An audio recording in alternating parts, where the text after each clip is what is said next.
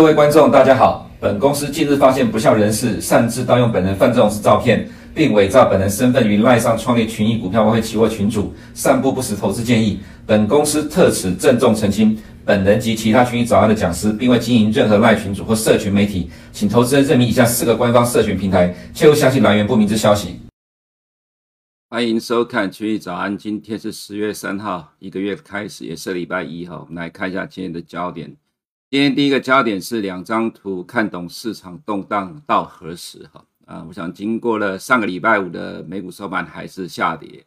两呃过去两天呢，我们看到很多呃市场分析，其实看得不觉玩了哈，所以还是要呃今天花点时间来说明哈。其实，在九月二十二号 FOMC 之后，当时我们就有说了哈，其实最坏的状况应该会是在明年第一季。上礼拜呢，呃，被美国人这一次，呃，被称为说今年以来，二零二二年美国最准的分析师叫做美国银行的 Michael Hartnett，他提出了一个说法了，他的看法其实也是认为说，呃，最坏的状况会在明年第一季才会见到低点的哈。那这跟呃我之前说九月二十号 FOMC 之后最坏状况在明年第一季其实差不多一样的状况。其实，在美股来，今年还有另外一个也是很准，也是叫 Michael Wilson 啊。那其实这个看法，我看了一下里面内容。大致上跟我们的看法都蛮接近的，没有差太多了哈。所以，我们今天也会把呃 Michael Hartnett 正面所提到的状况，虽然上礼拜媒体有提到，不过这个图呢，我们今天把它秀出来哈，来去检视一下到底为什么会是在第一季的时候是明呃明年第一季会是状况最糟的时候。那么在前面呢，先告诉投资人哦，用两张图来看懂市场的动荡，因为我们在这两天看到很多呃市场的解盘分析提到说了哈。美元跟美债殖利率近期回落，所以转多讯号已经浮现了。那我只有三个字评论，叫做别傻了哈。为什么要这么讲哈？你要有能力去判断美元跟美债殖利率的趋势，才不会被扒来扒去。因为其实，在市场上，大部分都是呃心态上，大部分的操作者都是比较偏多的，所以永远在找任何的蛛丝马迹去找呃落底的迹象去抢反弹。不过呃，既然今年以来了哈，指数已经跌了将近五千点，我想大家应该也不否认这是一个空头市场了。所以我们也没有什么好顾忌，说怕影响到小白的心理啊，心这个情绪啊。实际上跌的幅度这么大，它就是一个空头市场。那么在空头市场里面呢，呃，其实你可以看到，在台湾的这个两大媒体了哈，呃，股市吧，股市媒体，呃，这个个证券版对个股几乎全部都是利多啦，没什么利空。那我们其实，在节目中一直跟呃投资人讲说，在这种行情之下，你不要去看这些利多，看了之后你就会变成炮灰，你会套会套牢。实际上也是这样的情况。所以，呃，在台股跌了五千点之后呢，接下来呃又推出了限空令，所以市场说台股要进入了十月的大反弹，因为每年的十月都会有不错的表现。但真实的情况是如何呢？我们来看一下，你要怎么看得懂这样的一个趋势哈？美国十年公债殖率到底是进入一个短期的拉回整理，还是一个上涨趋势的结束？哈，用这张图你就可以看得出来，这是从一九九零年，实际上我们应该看得更长，叫就是从一九八零年代。美国的长期的十年公债殖率是一路的下滑，但是呢，在这个过程当中，美国经历了多次的景气循环，在呃上景气上升的过程当中，其实 Fed 还是需要升息去压制呃过热的美国经济，所以你可以看到呢，绿色的这一条是 F 呃这个联邦基金利率，也就是 Fed 在升息的过程，上面是十年公债殖利率啦。原则上了哈，其实在过去的三四十年来，或者说美国长期历史。本来十年公债殖利率就跟着 Fed 的升息降息动态是亦步亦趋，但是它会领先，也就是你看到我每个画了个直线呢，它其实是领先见底，领先 Fed 的动作先先呃利率先上涨，或者领先在呃十年公债殖利率见顶不再升息之后就见到高点了。长期以来，十年公债殖利率都一直是领先的 Fed 的动态，不管是升息或者是降息，所以问题就来了哈，为什么我们会说在九月二十号 FOMC 之后？看起来最糟的时间点会是在明年的第一季，因为你看到了点阵图的预测，呃，今年年底的最高利率是在四点二五到四点五，那么在明年的终点利率是在四点五到四点七五，呃，这个情况呢，其实在六月 FOMC 的时候是明年的终点是三点七五，其实整整调高了一个 percent。但是了哈，我们还是要讲一个但书哈。其实早在呃六月之前的哈，Bloomberg 的美国经济研究团队就预测，二零二三年美国的利率最高会调高到五个 percent，而且维持一整年。但那么在这次九月二十号 FOMC 里面呢，其实有六位官员认为最终的利率会调高到五个 percent，但是没有人认为超过五 percent 以上，也就是这样的几率是存在的。原因会随着未来公布的经济数据，如果看到的有有利于通膨持续的维持在高档不降温的话，那么对于未来的升息预期都还会再继续的推高。所以意思指的就是说，虽然现在终点的利率是认为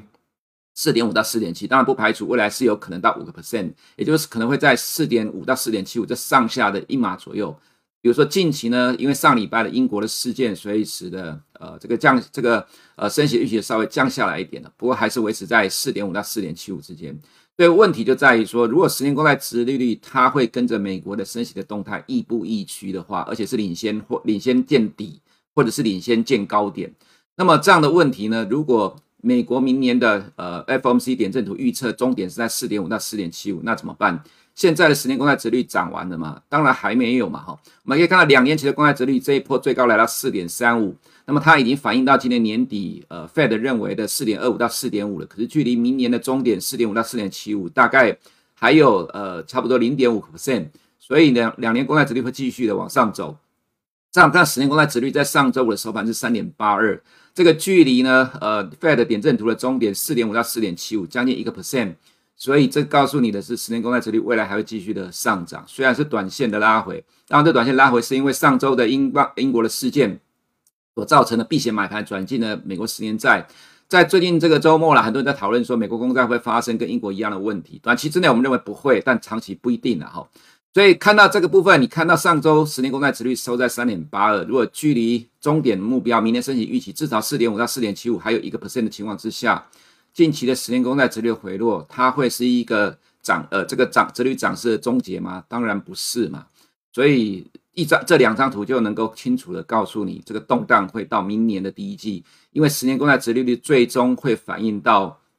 FOMC 的点阵图，除非 Fed 突然降息了，不然我个人觉得呃这个十年公债殖率会一直朝向呃明年的终点四点五到四点七五这个方向来走。虽然这个过程中会有很多避险的买盘，让它的涨势呃变得比较慢，不过呃方向上是不会变的。所以从这角度，你就可以看得到，十年公债殖利率涨势根本还没有结束，也就是十年公债的价格还在持续的下跌。那么美国十年公债今年以来跌了十五点二一个 percent，未来当然还有继续下跌的空间。所以你看到这个东西就很清楚的知道，我们在过去曾经提到说了，你不要碰金融股了，因为金融股的净值减损还没有结束。所以你看今天早上媒体提到说，光九月一个月。寿险业的净值净值就减少了超过五千亿台币，怎么办？最坏的还没来，所以寿险业的净值减损，未来几个月一直到明年第一季结束之前，应该都会持续的发生。所以你最好不要碰金融股了哈。这其实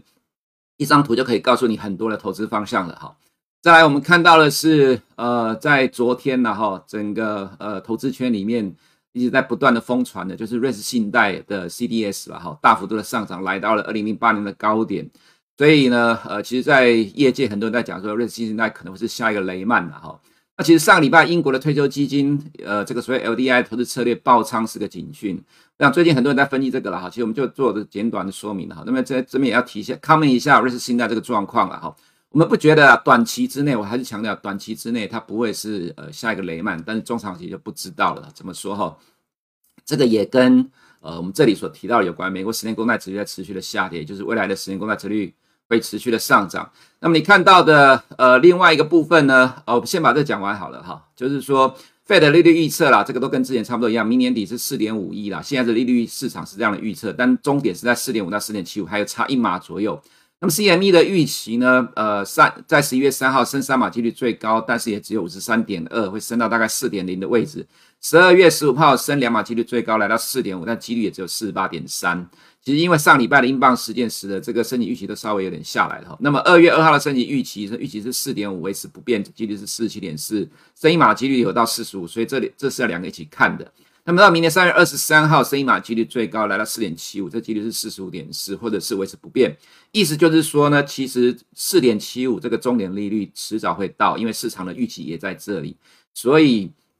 未来的情况，呃，利殖利率持续的上涨或市场利率上涨，会对于这些银行业的产生很大压力。这是瑞士信贷的 CDS，昨天晚上在投资圈疯传的了哈。那么现在跟二零一六年德意志为，呃，我们先看一下了哈，这个是德意志银行的市值啊哈，就是粉色的这一条。那么蓝呃粉色的这一条，呃粉粉色的这条是德意志银行，蓝色是瑞士信贷了。瑞士信贷最近的股价暴跌了哈。那呃，昨天的 CEO 呃，就瑞士信贷 CEO 发了一封全体员工的信，保证财务稳定。不过这种状况其实反而会让人紧张啊，因为每次发生大事情的时候，都是有类似这种状况，都会先保证没事，到最后突然有事了哈。金融市场无风不起浪，最近的突然的重挫，当然也跟 CDS 不断的上涨有关。所以我要讲，就短期不会了哈。不过随着市场持续的恶化，尤其上个礼拜的英国 LDI 的事件，它其实让市场提高了警觉。这会产生什么呢？我们常常在讲的，在空头市场里面的预期自我实现，你因为担心害怕那样的事情发生而提早去做出反应，就会使得大家都在做同样一件事。因为你看到我在做，我看到你在做，大家都跟着一起做，跟着一起做的结果，最后就是即使不会发生，最终也变得发生的。这叫做预期自我实现呐，尤其在空头市场最常看到。那么为什么会在空头市场最常看到呢？因为投资的心理就是两种了，一个就是恐惧，一个就是贪婪。贪婪就是在多头市场的时候可以让你赚到更多的钱，恐惧的时候就是在空头市场你会怕赔更多的钱，所以你在恐惧之下会提前卖股票，怕你到最后卖的时候是变成最后一只老鼠，卖到呃卖掉之后实现的没变没多少钱，所以急着要卖。其实近期的美国市场有点这样的一个味道感觉了哈，所以我讲说短期不会，长期不知道，因为接下来美呃全世界的金融市场还会持续的动荡。什么叫 CDS 呢？你就把它当成是防疫保单好了。防疫保单的保费，那么随着呃快筛在家里快筛阳性就是确诊，所以是呃防疫保单的理赔呃理赔越来越高，它产产险业面临很大的冲击。那么很多的呃保险业要增资，CDS 呢就是瑞士信贷保呃去赌瑞士信贷倒闭的保单的哈，意思是这样意思。所以说你看到赌瑞士信贷的保单保费一直上涨，涨到了在。二零零八年这个水位就告诉你，很多人在赌瑞士信贷要倒了，要破产了。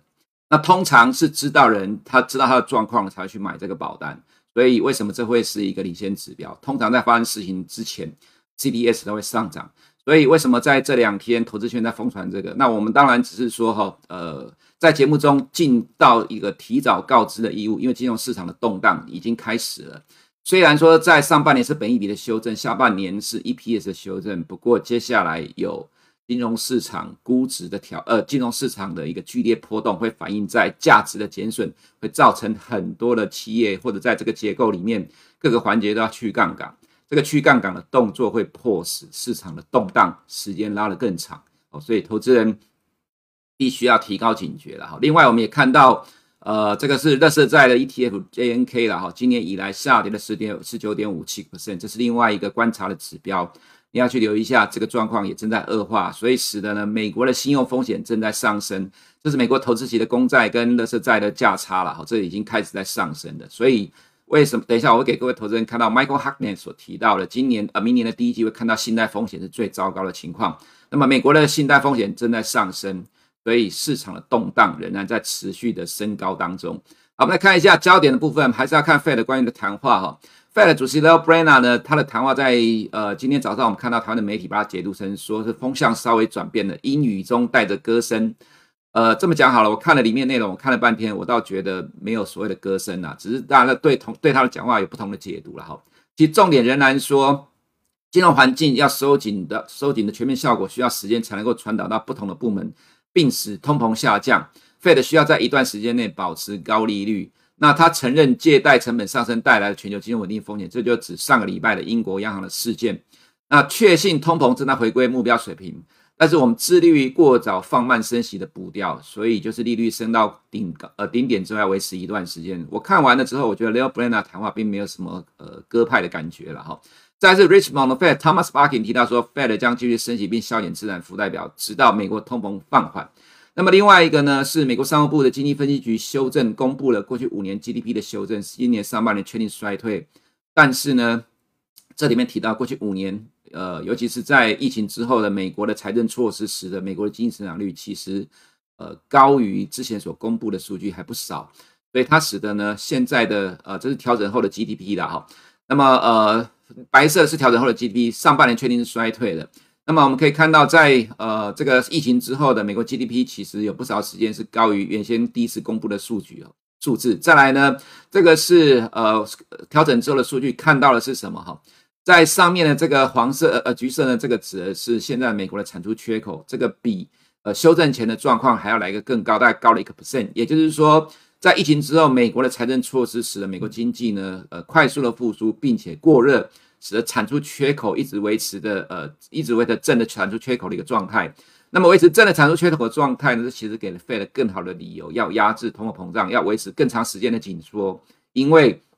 呃，高产出缺口带来的经就是让经济过热，使得通膨压力上升。所以看到这个最新公布的修正值了哈，这个其实使得 Fed 未来呃可能被迫要更强硬。这是呃你看我们节目能够得到的收获。我告诉你这个方向未来怎么走，这个动荡可能至少可能至少今年底之前都不会结束了哈。慢一点的话，就是到明年第一季才有可能在。Fed 升息到顶点之后，这个动荡才会结束了哈。那我们看本周经济数据呢，有 ISM 制造业指数跟就职缺 ADP ISM，礼拜五的非农业就业人口数据，呃，还有礼拜四的首次申请失业救济人数啊。其实首次申请失业救济人数是领先指标，过去一个月每次这个数据公布都会造成股市的下跌，那提因为提前反映了非农就业人口数据的状况。当然，今晚呃礼拜五这个数据如果还是比市场预期的好，仍然会对美国股市产生压力了哈。而都有一堆 Fed 官员的谈话，那么看到 Fed 逆回购继续的创新高，来到二点四三兆美元了哈。那么上个礼拜五公布的 PCE，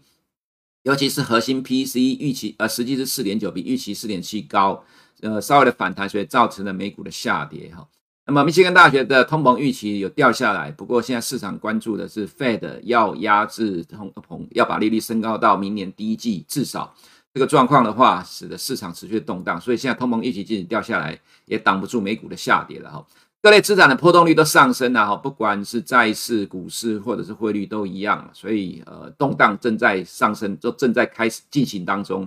那么我们看到美元跟十年公债殖率走势，上周五的走势呢，美元就比较没有跟着十年公债殖率那么一致性的联动，盘中是有分开，但是大部分方向还是一起的啦。也就是说，其实现在的美元。仍然受到十年公债殖率影响，当然还有更重要因素，就是在欧元区的部分。等下在欧元区会说明哈。对美元虽然连续几天的回档，但是上涨趋势上涨理由没有改变。那么在日元的部分呢，可以看到最近日元又在逐渐的要探近期的高点低点，或者说低点了哈。也就是日本干预汇率这终将会失败，徒劳无功，因为全球的货币除了美元之外，全部都在贬值。日本央行的干预汇率其实呃撑不了多久了哈。我们来看一下美股的部分，八月核心 PCE 反弹，通膨和对经济衰退担忧成为驱动下跌的主要原因。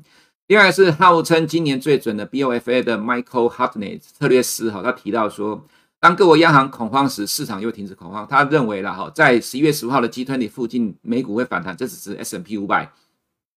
他认为跌到三千三，再反弹到三千六，明年第一季再跌到三千，那么二零二三年的第一季呢，才会看到低点，因为经济衰退了哈。那为什么是第一季？我们刚才解释了。在他提到提到为什么是第一季呢？因为经济衰退、信贷冲击以及殖利率升息都在二零一三年第一季见到高点。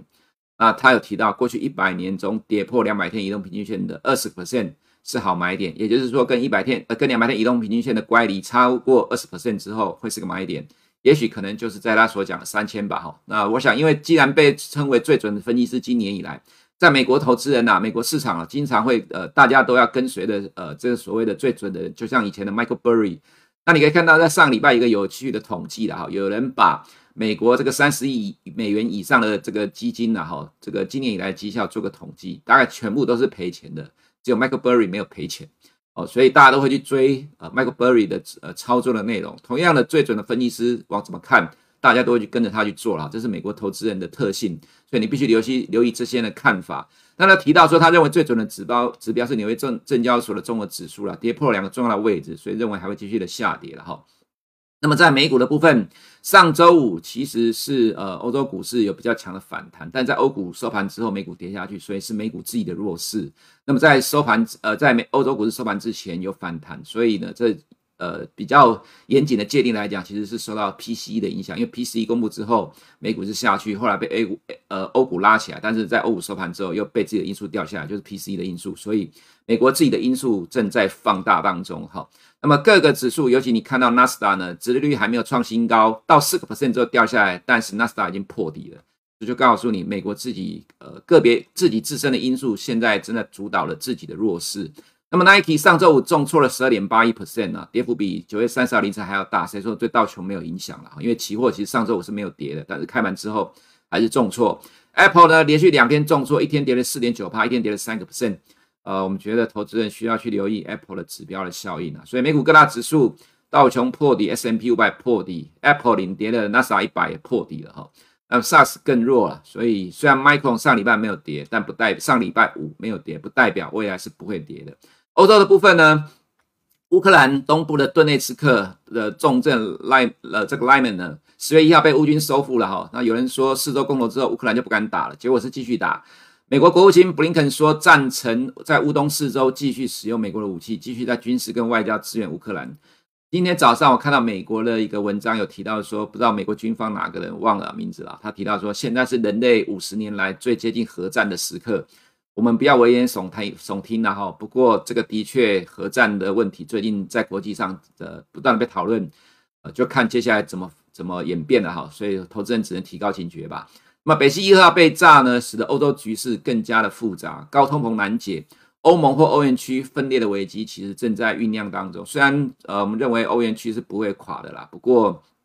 分崩离析，你可以看到欧洲最近的政局发展，就可以体会到为什么欧元会弱势了哈。这个状况会使得欧元会持续的弱势。再来是英国的首相 Truss 承认减税案处理不当，但坚持执行减税计划。包括英国的欧洲多国多曾游行罢工抗议高通膨，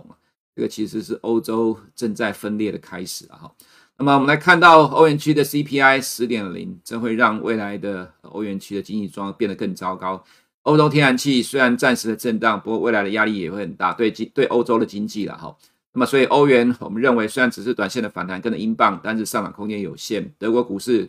呃，欧洲股市呢？震惊局势恶化，未来易跌难涨。意大利也是一样哈，未来是呃欧洲的未爆弹，意大利的债务问题。那么另外就是英国的部分，这只是暂时喘口气了哈，问题还没解决，有可能这个 QE 会从延长到十月十四号之后，反正我们就等着看吧。如果真的延长到十月十四号之后，你就会知道事情很大条了哈。那么再来看一下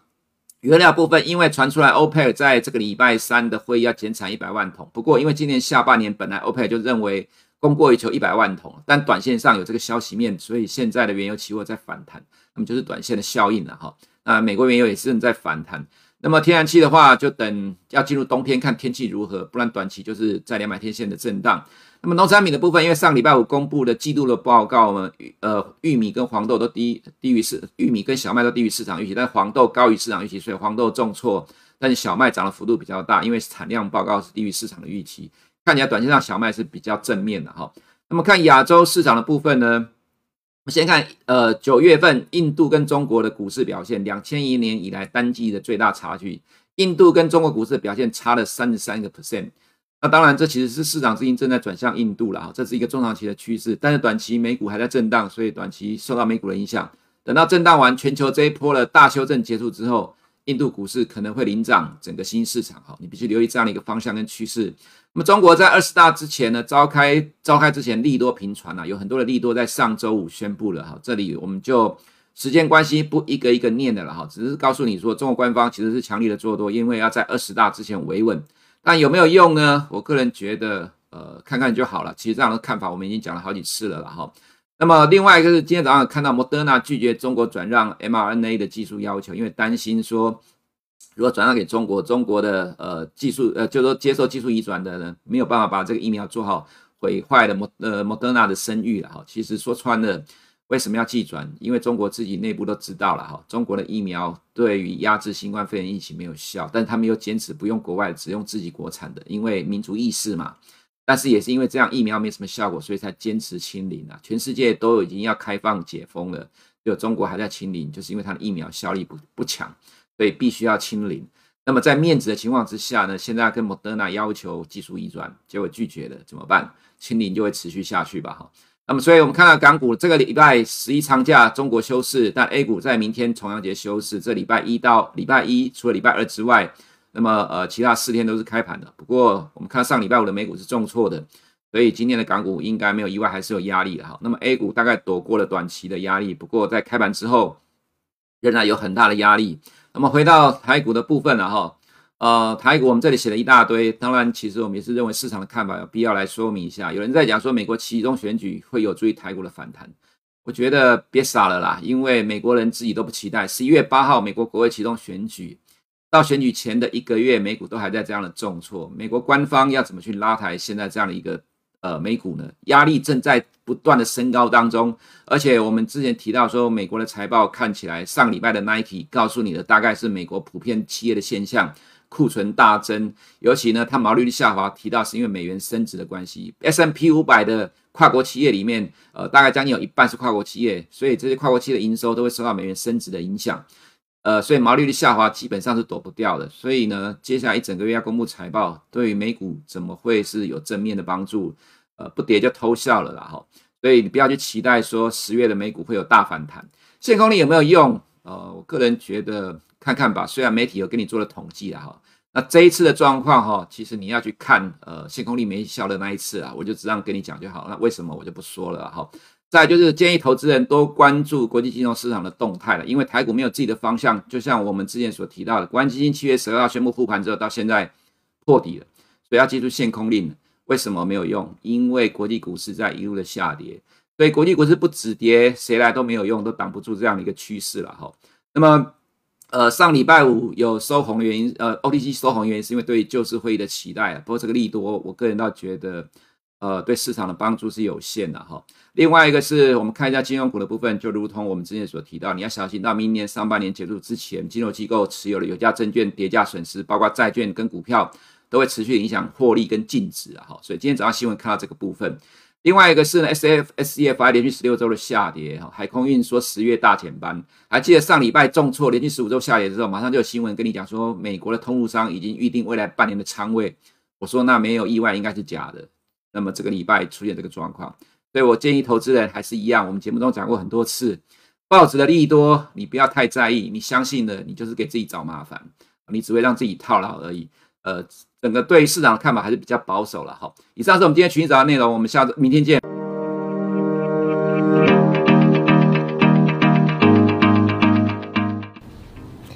大家好，我是群益投信的 A 玛。大家好，我是零零九一九群益台湾精选高息 ETF 经理人谢明志。经理人你好，我这边有一些关于零零九一九的问题想要请教您。没问题。我们都知道台湾投资人非常喜欢高股息 ETF，所以我想一开始呢，大家最有兴趣、最想要了解的就是，相对于目前市场上的高股息 ETF，我们零零九一九的投资特色在哪里？OK，零零九一九本身有三大特色。一领高息，二会填息，三越存越有利。而相较于市场上既有的高股息 ETF 的特色，则是精准高息、精准卡位、精准领息，再加上单一成分股上限十 percent，年持股调整两次，以及具有收益平准金机制的平稳计配息政策这四大优势。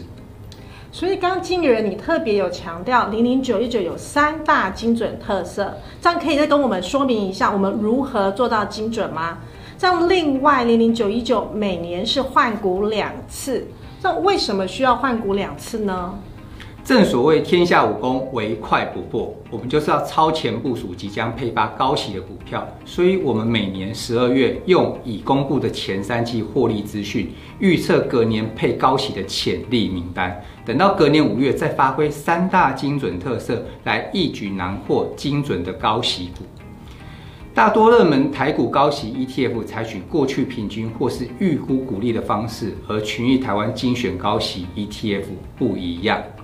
这档 ETF 掌握台湾上市公司每年需五月二十号前公布股利的规定，采用董事会宣告实际股利作为选股标准，做到精准高息，并且于五月底指数立即调整持股，领先其他的 ETF。六月下旬啊，七月啊才调整持股的高股息 ETF，做到了精准卡位。至于精准领息的部分呢，我们在审核成分股的流程会排除当年度已经除完息的股票，确定入选的股票，档档都是买了之后可以领到息的高息股。原来零零九一九将选股逻辑还有换股时机都进一步改良到更为精准，这样听起来它可以说是进化版的高股息 ETF。这样听到这边，我想大家都会很有兴趣想要了解零零九一九所追踪的指数过去的一个股利还有绩效的表现是如何呢？零零九一九所追踪的指数股利率，二零一七年以来历史的平均超过了八 percent，明显高于热门的高股息 ETF 所追踪的，像是台湾高股息指数以及 MSCI 台湾 ESG 永续高股息精选三十指数。那我们今年最新的指数股利率更高达了十二点二 percent。那我们的指数不仅股息高，报酬也十分的优异哦。二零一六年底以来的绩效达到一百零六点八八，不仅胜过热门的高股息指数，也胜过大盘指数。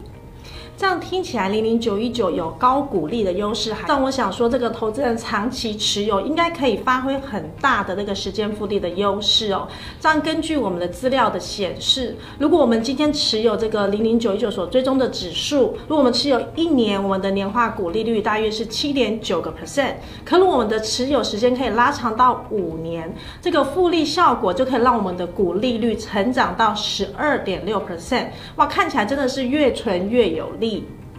这样最后这边提醒一下大家，十月四号就可以开始申购零零九一九群益台湾精选高息 ETF。这样有意申购的投资者呢，可以请洽群益投信或请洽各大券商。投资一定有风险，基金投资有赚有赔，申购前应详阅公开说明书。如果你不想错过最新市场动态，记得开启小铃铛并按下订阅。此外，我们在脸书、YouTube 以及 Podcast 都有丰富的影片内容，千万不要错过。每日全球财经事件深度解说，尽在群益与您分享。